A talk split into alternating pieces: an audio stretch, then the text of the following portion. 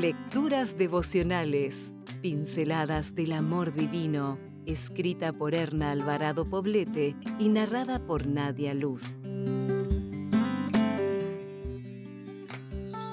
30 de mayo. Si bates la leche, obtendrás mantequilla.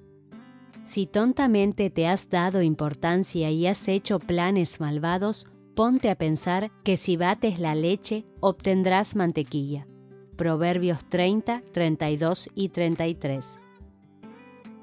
Recuerdo haber visto a mi madre batiendo la leche manualmente para hacer mantequilla. Me sentaba junto a ella sin perder ningún detalle para ver el instante exacto en que aquel líquido de color blanco se convertía en un producto cremoso. Me parecía algo insólito e increíble. ¿Cómo sucedía? No lo sabía. Lo único que me quedaba claro era que no se podía esperar otro resultado. La lección que pretende enseñarnos el proverbista es enfática y clara. Frente a toda acción habrá siempre una reacción. La leche batida una y otra vez va a dar como resultado final mantequilla. Esto es así, siempre es así. Del mismo modo, una acción repetida va a generar una respuesta y llegará el momento en que se instale en nuestra cotidianidad. Los que actúan tontamente, repitiendo malas acciones una y otra vez, aunque esperando obtener buenos resultados, solo viven en una quimera que tarde o temprano se desvanecerá frente a sus ojos. La leche se convertirá en mantequilla y no habrá nada que puedan hacer para evitarlo. Ya sabemos que la repetición de un acto genera un hábito y que el conjunto de estos hábitos da estructura a nuestro carácter y a nuestra personalidad.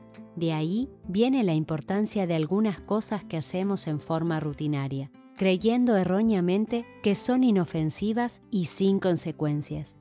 Si los actos dañinos que pueden parecernos simples son repetidos en el tiempo, nos pueden encadenar y hacernos esclavas. A veces, por mera curiosidad, exploramos en asuntos torcidos y funestos que acabarán totalmente con nuestra salud.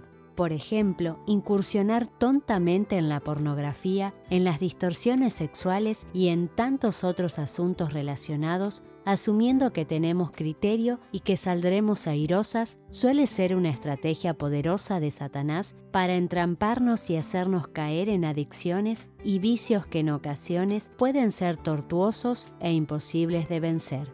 No desperdicies tu fuerza ni tu inteligencia en lo que no tiene valor que tu oración sea, Señor, en tu nombre soy vencedora. Con tu ayuda dejaré de tomar riesgos que tal vez con el tiempo me pudieran llevar a la pérdida de mi integridad, de mi dignidad y de mi santidad. Por favor, ayúdame a darme cuenta de qué cosas debo abandonar. Amén. Si desea obtener más materiales como este, ingrese a editorialaces.com.